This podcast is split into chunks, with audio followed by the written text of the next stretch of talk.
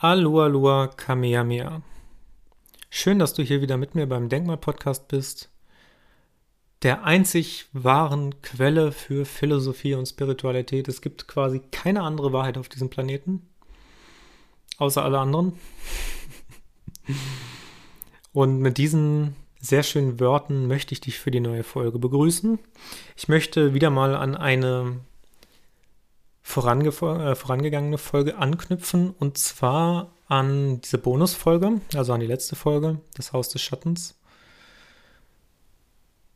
weil mir zusätzlich zu dieser Folge nochmal einiges bewusst geworden ist. Nämlich viel, ziemlich viel von dieser Erzählung, von dieser Geschichte, die ich dir da, die ich dir mitgeteilt habe, wo du auch ins Reflektieren kommen solltest, was hat diese Geschichte eigentlich mit mir zu tun? Ziemlich viel davon las, lässt sich eigentlich auf äh, einen sehr zentralen Punkt herunterbrechen. Nämlich glaube ich persönlich in meinem Wesen und vielleicht nicht unbedingt in dem, was mir andere Menschen erzählt haben, was ich vielleicht aus Ideologien oder Kulturen oder Gesellschaften gelernt habe, glaube ich persönlich eher an Schicksal oder eher an Zufall. Das ist, vielleicht ist das eine der ältesten Fragen der Menschheitsgeschichte. Damit haben sich ja unter anderem auch schon zum Beispiel die Stoiker beschäftigt, ja, im alten Rom, aber natürlich auch viele andere philosophische Denker. Und wie so oft bei philosophischen Fragen gibt es da natürlich keine, keine wirklich objektive Antwort. Wie soll es auch eine objektive Antwort geben, wenn wir selbst höchst individuell subjektive Lebewesen sind? Bei vielen Fragen müssen wir uns ja immer entscheiden, glaube ich jetzt daran oder glaube ich nicht daran? Glaube ich, dass es einen Gott gibt? Glaube ich, dass ich bestimmte Herausforderungen meistern kann, wo ich das Endergebnis noch nicht kenne? Glaube ich, dass ich ein Versager bin oder dass ich ein sehr erfolgreicher Mensch bin? Also dieses, dieses Thema des Glaubens, ja, das ragt in alle Gesellschafts- und Persönlichkeitsbereiche hinein. Und natürlich eben auch in diese Frage des Schicksals und des Zufalls. Das kann man jetzt schön verpacken in die Frage des Karmas. Gibt es so etwas wie Karma? Also tue ich Gutes, dann passiert mir Gutes. Und daran anknüpfen natürlich Wiedergeburt, wieder das Thema Wiedergeburt. Wenn ich Gutes oder Schlechtes tue, werde ich dann wiedergeboren als etwas Besseres, als etwas Schlechteres gehe ich vielleicht sogar aus dem Zyklus des, der, Wiedergeburts, der, der Wiedergeburt hinaus, wenn ich ein erleuchteter Mensch bin quasi, so wie es die fernöstlichen Religionen an mancher Stelle sagen. Aber diese Frage ist eben auch höchst relevant eigentlich für unseren Alltag. Diese Frage des Schicksals geht ja letztlich davon aus, Schicksal kann es eigentlich nur geben, wenn es so etwas wie ein transzendentes Prinzip gibt. Weil wenn es, wenn mein Leben und das Leben der Gesellschaft nicht an diesem trans transzendenten Prinzip aufgehängt sind, ja, dann glaube ich auch, dass äh, die Welt und mein Erleben und mein Sein quasi ein Zufallsprodukt sind. Weil letztlich das, was die Wissenschaft ja heute sagt, es gab einen Urknall, dann hat sich alles äh, irgendwie zufällig gebildet, dann gab es mal eine Evolution und jetzt bin ich heute irgendwie da, wo ich bin, aber ich kenne irgendwie nicht so richtig den Anfang, ich weiß nicht, wo ich hergekommen bin, ich weiß auch nicht, wo ich hingehe. Das alles sind ja so Sachen, das sind ja eigentlich mehr oder weniger letztlich Annahmen, die darauf beruhen, alles ist mehr oder weniger zufällig. Ja, also die Wissenschaft, und das ist ja auch etwas, was viel an der Medizin kritisiert wurde, gerade in der Zeit der Medizin der Aufklärung, zum Beispiel von Thomas Südenham, der Arzt, der als englischer Hippokrates viel bezeichnet wurde, der hat ja auch gesagt, die Medizin führt uns letztlich in einen Abgrund der Kausalitäten, ja, weil alles mechanistisch erklärt wird, alles wird auf Kausalitäten erklärt, auch alle anderen Wissenschaftsbereiche natürlich, ne, aber jetzt sinnbildlich beim, beim Menschen, vor allem der Körper, äh, alles soll, Gesundheit, Krankheit soll irgendwie auf Mechanismen reduzierbar sein, also auf einen, wie man es anders nennen kann, analytisch-summativen Ansatz. Ähm, aber letztlich die letzte Ursache, den letzten Urgrund, wie dieser Mechanismus angestoßen wurde, den findet man nie so wirklich. Also bei keiner Krankheit eigentlich. Man weiß eigentlich nie, warum die Krankheit so richtig passiert ist. Wenn man ne, das Lebendige ausklammert und wenn man sagt, es hat keinen schicksalhaften Grund, sondern Es ist halt einfach gerade da und man versucht nur das Materielle zu analysieren. So, das ist, das ist der Stand auch heute, wo die Wissenschaften sind. Die Wissenschaft sagt, ja, so wie Rupert Sheldrake dieses schöne Zitat geprägt hat. Ähm, ich hoffe, ich kriege das jetzt gerade noch zusammen. Modern science acts like there's this one big miracle and we try to explain the rest. And this big miracle is the appearance of all the matter and energy in the universe out of a single instance. Also bedeutet übersetzt, die moderne Wissenschaft verhält sich so, als ob es im Grunde genommen ein großes Mysterium gibt, aber man versucht alles andere zu erklären. Und dieses eine große Mysterium ist überhaupt, wie, die, wie das Universum entstanden ist aus dem Urknall. Ja? Man hat wunderbare Theorien darüber aufgestellt, warum, ähm, äh, besser gesagt, wie der Urknall stattgefunden hat, aber man weiß nicht warum, weil man nicht weiß, was davor war. Also, ne, man muss ja immer denken, was war denn davor? Und lustigerweise, die Religionen gehen tatsächlich in eine ganz andere Richtung, teilweise instinktiv. Also zum Beispiel ähm, das Christentum gibt sich ja gar nicht unbedingt Mühe dabei zu sagen, ähm, warum ähm, das so gewesen ist, wie es gewesen ist, sondern sagen halt einfach, ja, das ist so und das sollte man nicht hinterfragen. Also da ist gar kein Interesse daran an dem letzten Urgrund. Und andere, mh, hm, vor allem tibetische Lehren, aber auch andere fernöstliche Lehren haben das dann ein bisschen weiter ausdifferenziert. Die haben dann zum Beispiel auch eine äh, Kette an Kausalitäten aufgestellt, äh, die Avidya Karma Karma heißt, ähm, die übersetzt heißt Ignoranz, Desire, also Bedürfnis, und Karma, also Handlung. Karma ist ja letztlich Handlung, ich tue etwas. Ja. Ähm, dieses Avidya, das haben die ganz stark ausdifferenziert. Sie haben gesagt, wir haben uns viel damit beschäftigt, wir haben darauf meditiert, wir haben alle möglichen Versuche angestellt, diesen, diesen ersten Urgrund des Bedürfnisses, wenn man das so nennen kann, in dieser Kette herauszufinden. Aber wir sind immer bei Ignoranz gelandet.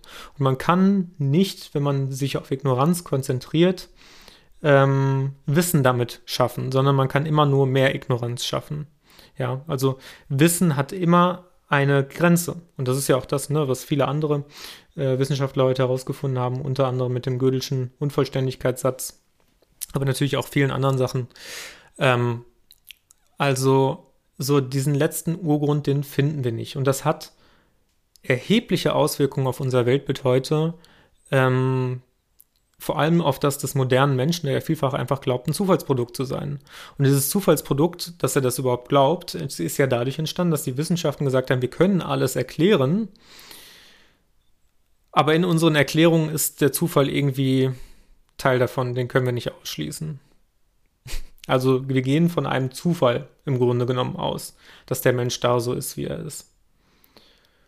Und wenn man sich das mal vor Augen führt, dann muss, also was heißt muss man? Man muss nicht, aber man kann vielleicht zu der Erkenntnis der Realisierung gelangen, das, was alles passieren musste, damit ich heute so entstanden bin, wie ich heute bin. Es ist so eine unglaubliche Kette an Zufällen, dass das eigentlich schon gar kein Zufall mehr ist. Und das ist ganz spannend, weil es gibt einen Punkt, an dem etwas so zufällig ist, dass wir irgendwann sagen, nee, das muss Schicksal sein.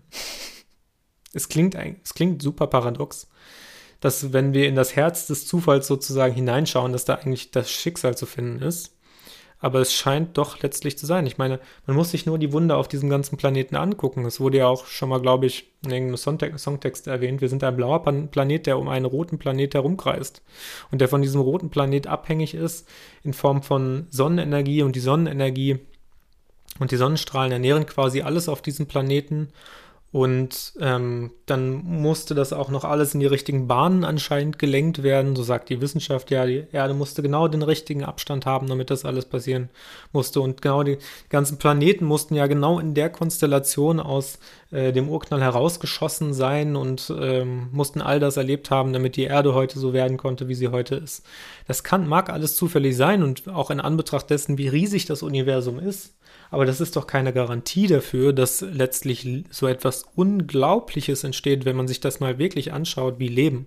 Wie unglaubliches Leben. Man kann doch nicht sagen, so etwas wie Leben, und wir haben ja bisher kein anderes Leben gefunden, Was nicht heißt, dass es kein anderes Leben gibt. Aber wir kennen ja nur uns. Wir können auch dann nicht sagen, ja, wir sind halt irgendein Zufallsprodukt. Damit degradieren wir uns ja selber auch letztlich in einer gewissen Art und Weise. Wir verlieren zum einen die Anbindung daran, ähm, dass das, was, dass wir hier sind, möglicherweise einen Grund hat, einen Grund, der von etwas Höherem ausgegangen ist, so etwas wie ein transzendentes Prinzip, Gott oder wie man immer das auch nennen möchte. Ähm, ja, und auf der anderen Seite verlieren wir uns dadurch. Wir verlieren uns eben auch in, in ganz realen, praktischen Bereichen, indem wir sagen, ja, obwohl wir wissen, dass die Kausalität begrenzt ist, dadurch, dass äh, wir alles als zufällig annehmen,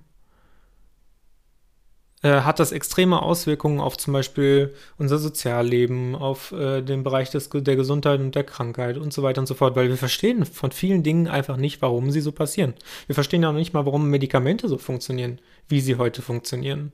Und dann wollen wir, ja, dann wollen wir wissen, äh, warum unser Universum so entstanden ist, wie es entstanden ist. Ja, immer mit derselben Brille dieser Kausalitäten. Das ist doch im Grunde genommen Wahnsinn.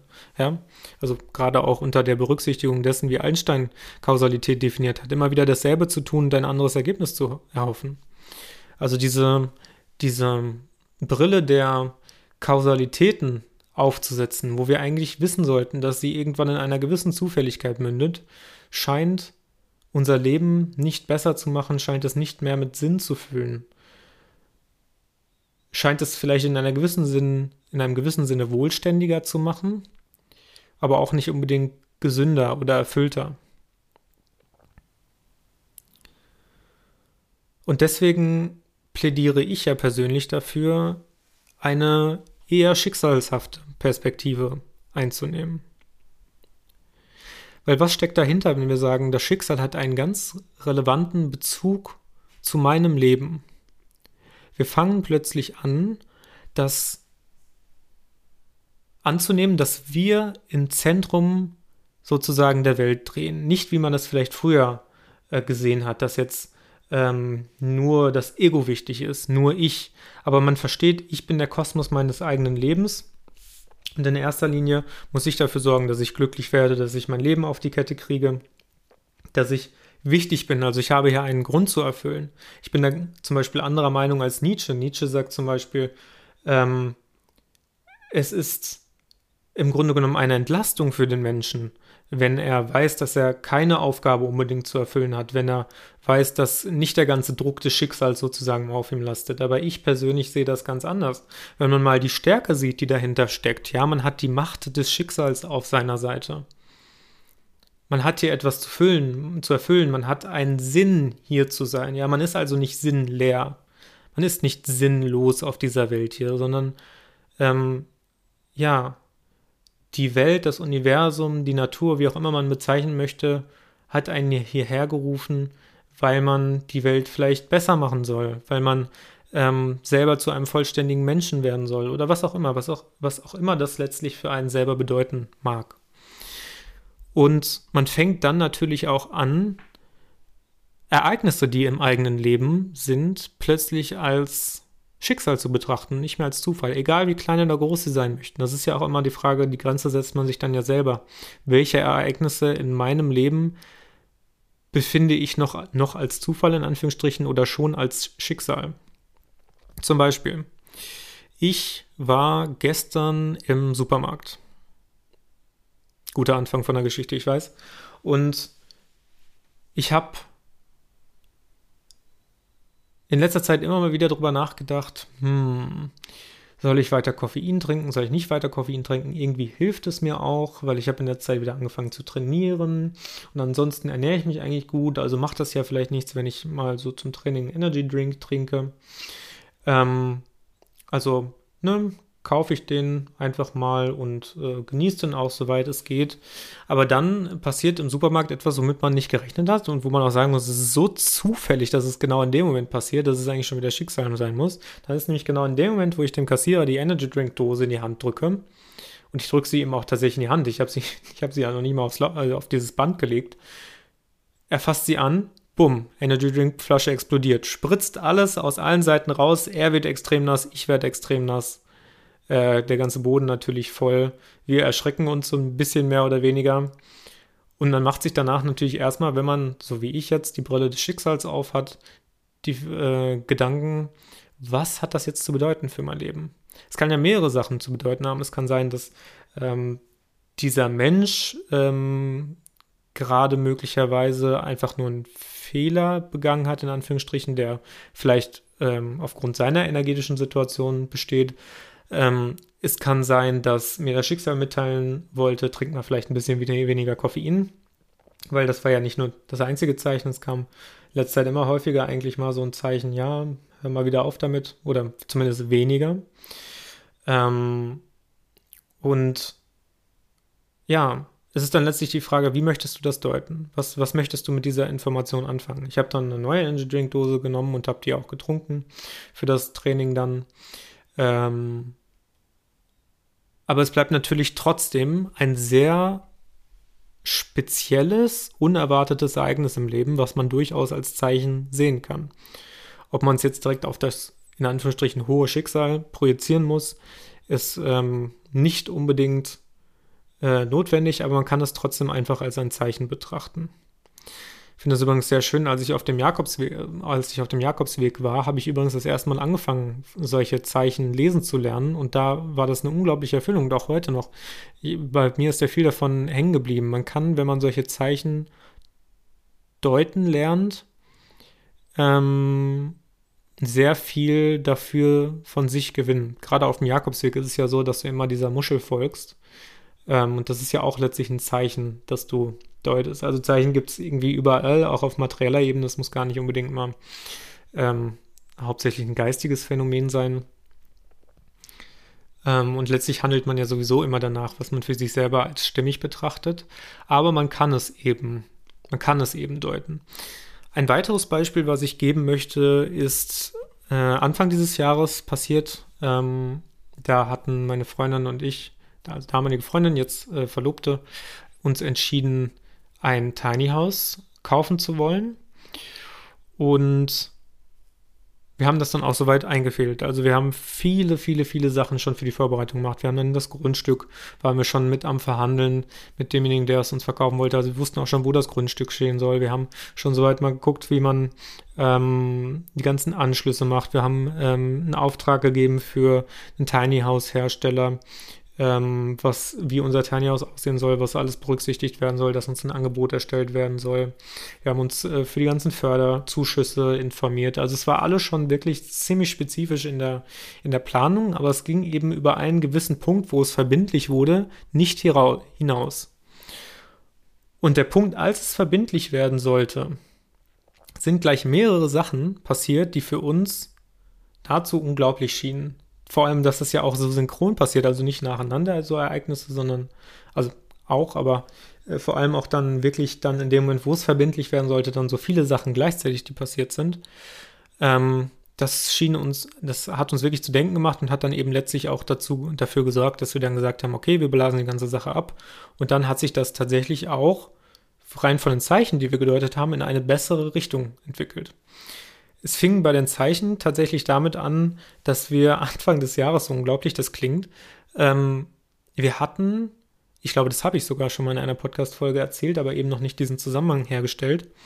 Wir hatten ein Sonnensegel auf unserer Terrasse, ähm, das soweit auch eigentlich immer in der Steckdose drin steckte, nur haben wir innen den Schalter natürlich auf aus gehabt, damit da nicht konstant die ganze Zeit Strom durchfließt. Und aus irgendeinem Grund, wir sind morgens aufgestanden, war vielleicht 8 Uhr, wollten gerade duschen gehen, beziehungsweise ich war am Duschen.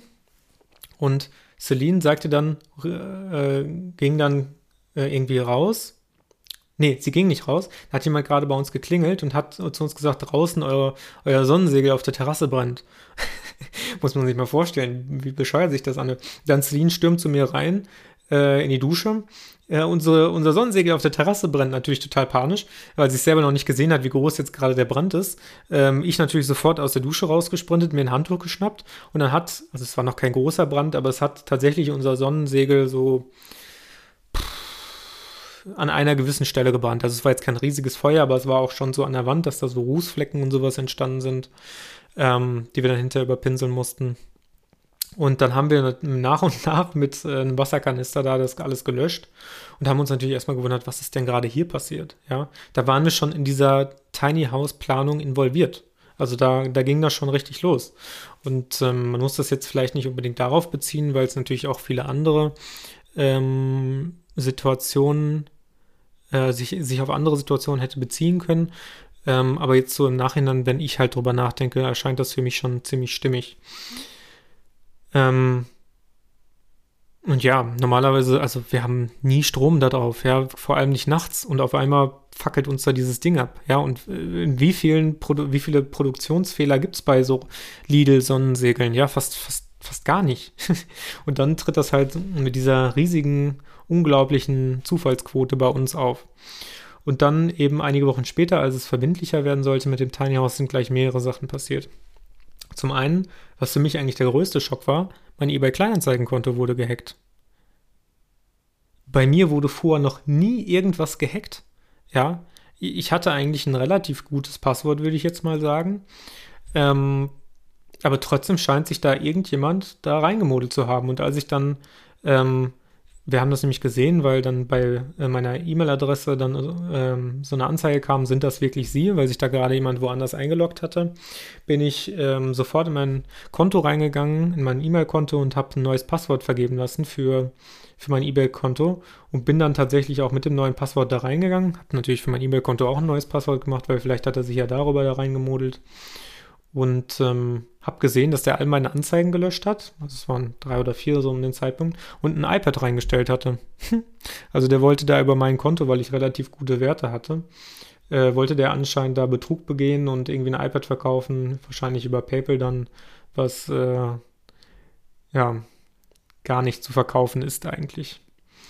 Was dann eigentlich nur ein Schwindel sein wollte. Und das hat mich erstmal, weil das war auch irgendwie spät abends, so um zwölf, wo ich normalerweise eigentlich schon am Schlafen bin oder kurz vorm Schlafen habe mich das ziemlich äh, überrascht, dass ich das auch so schnell mitbekommen hatte, so schnell reagieren konnte und dass es über eben überhaupt passiert ist. Also was für ein Zufall, dass es genau irgendwie einen Abend bevor also die Verbindlichkeit mit dem Tiny House kommen sollte, ähm, dann passiert. Das zweite war, dass äh, ja, wir ein Angebot äh, erstellen lassen wollten äh, bei diesem Tiny House, der Hersteller, der halt eben die Modulhäuser Häuser bauen konnte oder wollte, wie wir das haben wollten, eben auch für einen relativ guten Preis. Da haben wir dann halt eben unsere Anforderungen zusammengeschrieben und dahin geschickt und mit der Bitte um Preisnennung. Und ja, dann, wir waren schon eigentlich bei denen vor Ort, haben uns schon die Häuser angeguckt und hatten auch, die hatten zu allem, was wir gefragt hatten, hatten die eigentlich gesagt, ja, kein Problem, kein Problem, kriegen wir hin, kein Problem. Also wenn mal jemand so, ich sage immer viel zu oft kein Problem, dann ist es ein Problem. ähm, dann sagten sie uns auf einmal, also einfach per Mail, ja, sie können ihr Angebot nicht annehmen oder ihre, ihren Auftrag. Obwohl wir noch nicht mal äh, irgendwie einen Preis oder sowas ähm, genannt hatten dafür für die Anforderungen, die wir hatten, haben die einfach gesagt, nö, geht nicht. Und jetzt im Nachhinein ist es auch gut so, dass es passiert ist, weil die Firma hat die äh, Tiny Häuser in der Ukraine herstellen lassen. Wer weiß, ob dieses Haus jemals angekommen wäre nach den drei Monaten Produktion. Das war ja kurz bevor der Ukraine-Krieg angefangen hat. Also Wahnsinn, das war nur einen Tag nachdem da glaube ich, mein Konto gehackt wurde. Und das nächste war, dass dann am, an demselben Tag noch äh, die KfW ihre Förderzuschüsse ähm, gestrichen hat. Ja, Habeck gerade ins Wirtschaftsministerium gegangen, hat gesehen, oh, hm, gerade irgendwie anscheinend passt alles nicht so richtig. Streichen wir erstmal die ganzen Förderzuschüsse für die ähm, Häuser, die gebaut werden sollen mit einem hohen energetischen Standard. Ja, da wären bis zu 5000 Euro zusammengekommen, die wir als einfach als Förderzuschuss bekommen hätten, wären auch einfach weg gewesen. Und nachdem diese drei Sachen alle zusammengekommen sind, haben wir dann auch gesagt, so, nee, wir müssen das auch mit dem Grundstück abblasen. Ähm, das, das passt ja alles nicht. Also mit, mit welcher Zufälligkeit das eigentlich alles stattgefunden haben muss, dass diese drei Ereignisse sich miteinander synchronisiert haben, das mag man sich eigentlich gar nicht wirklich ausdenken. Ich kann da ja sehr ähm, die Bücher nochmal von Carl Gustav Jung, den ich ja auch schon häufiger jetzt in den letzten Folgen erwähnt habe, empfehlen, weil er eben auch ähm, sehr stark am Unterbewusstsein geforscht hat und eben auch an, ähm, am Mythos und ähm, eben auch an Synchronisierungseffekten ähm, als ein Erklärungsmodell für das Unterbewusstsein. Ähm, das ist alles schon wirklich sehr, sehr spannend und kann ich sehr, sehr empfehlen. Ja, das mal so als zwei Beispiele vielleicht erstmal, wo ich gemerkt habe, man kann schon die Zeichen in seinem Leben deuten. Und häufig ist es ja auch tatsächlich so, dass einem dann im Nachhinein bewusst wird, oh, man hatte ja doch vielleicht leichte, leise Zweifel an dem eigenen Vorhaben und ähm, das wollte man sich vielleicht aber in dem Moment nicht eingestehen, weil man dann auch keinen Bock hatte, nochmal einen Rückzieher zu machen und vielen schon gesagt hat, ja, wir kaufen uns jetzt demnächst ein Tiny House und das wird toll und dies und das. Und ja, am Ende ist es eigentlich doch nicht so toll, weil da vielleicht großes Unglück passiert wäre und davor haben uns die Zeichen letztlich möglicherweise beschützt. Wie gesagt, kein, Absolut, kein Absolutheitsanspruch, gibt ja keine Objektivität in meinem Sinne. Das muss so gewesen sein. Es gibt letztlich nur Anschauung und Kommunikation. So möchte man das vielleicht sehen oder so möchte man das nicht sehen. Und je nachdem, wie man es sehen möchte, sammelt man ja dann sowieso letztlich die Beweise dafür, um seine eigene Hypothese zu stärken. Alles andere würde ja auch keinen Sinn machen, weil man damit sich sonst ständig ins Knie schießt, seine eigene Perspektive zu widerlegen. Es ist natürlich gerade im wissenschaftlichen Prozess enorm wichtig, sich selber immer wieder ins Knie zu schießen. Ähm, oder für, zumindest zu sagen in seiner Theorie, das ist jetzt keine Allgemeingültigkeit, das soll jetzt ähm, hier nicht einen allgemeingültigen Erklärungsansatz für die Welt oder in einem bestimmten Bereich bieten, sondern es ist eine mögliche Hypothese, mit der man weiter arbeiten kann. Das ist ja eigentlich der richtige Ansatz, mit dem man auch arbeiten können sollte. Insofern ist dieses Arbeiten mit dem Schicksal, mit der Hypothese Schicksal, so könnte man es auch nennen, eigentlich gar nicht so weit entfernt von dem wissenschaftlichen Weg. Weil man geht erstmal davon aus und prüft, ähm, welche Phänomene, wie zum Beispiel Synchronisierungseffekte, es für diese Hypothese geben kann. Und ähm, ja, kann vielleicht noch so etwas wie kognitive Verzerrung mit einbeziehen. Also wo macht man vielleicht in seinem Denken eigene Fehler? Ähm, und letztlich ja, hat man dann ein Ergebnis, mit dem man mehr oder weniger zufrieden sein wird. Also, man kann auch abseits davon, dass äh, man versucht, die objektive Wahrheit zu finden, viel mit dem Begriff des Schicksals jonglieren und sehen, dass ähm, Schicksal ins eigene Leben, wenn auch nur für die Sinnerfüllung mit einzubeziehen, sehr, sehr hilfreich sein kann, auch ein Gefühl von Kohärenz herstellen kann. Und Ja, mir als einem spirituellen Menschen erscheint es zum jetzigen Zeitpunkt als sehr logisch. Es kann natürlich sein, dass ich äh, zu einem späteren Zeitpunkt in meinem Leben sage, ähm, das erscheint eigentlich nicht mehr so logisch für mich. Es sind ja auch letztlich sowieso nur Begrifflichkeiten, die man da verwendet. Ich glaube ja auch zum Beispiel nicht an so eine absolute Form des Schicksals, so wie der Begriff es vielleicht erscheinen lässt. Es gibt Schicksal oder es gibt es nicht, sondern ich glaube an eine Art relatives Schicksal, wenn man das so bezeichnen kann. Ich denke, es gibt schon bestimmte Knotenpunkte, die man ähm, erreichen soll in seinem Leben. Wie man letztlich dahin kommt, ist eigentlich egal. Ähm, und der Rest ist mehr oder weniger zufällig, wie auch immer man das dann letztlich sehen möchte. Letztlich haben diese mehr oder weniger zufälligen Ereignisse natürlich auch einen Einfluss darauf, dass man zu diesem Knotenpunkt gelangt. Aber ja, vielleicht ist ja nicht alles unbedingt immer vorherdeterminiert, wie es in der ähm, philosophischen Anschauung des Determinismus postuliert wird, der Fall. Ich finde, eine ganz schöne Metapher ist tatsächlich die des Spinnennetzes, was man sich da vor Augen führen kann.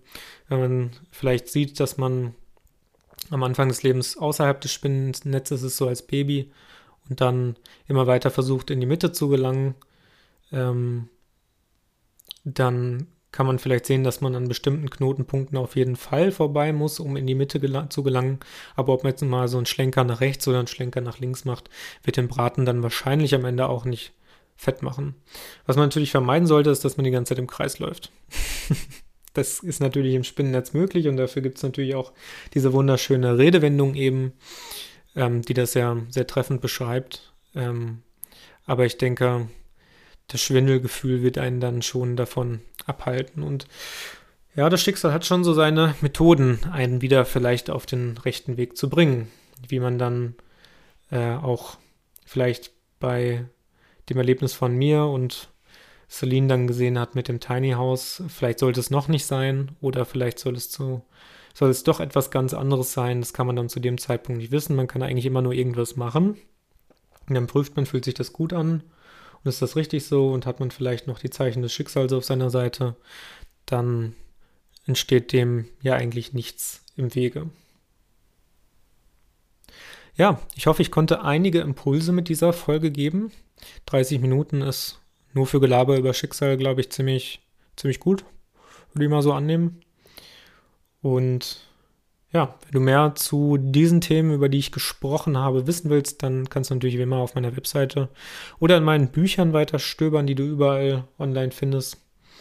Da habe ich jede Menge interessantes Material zusammengeschrieben. In diesem Sinne, vielen Dank fürs Zuhören und bis zum nächsten Mal. Tschö.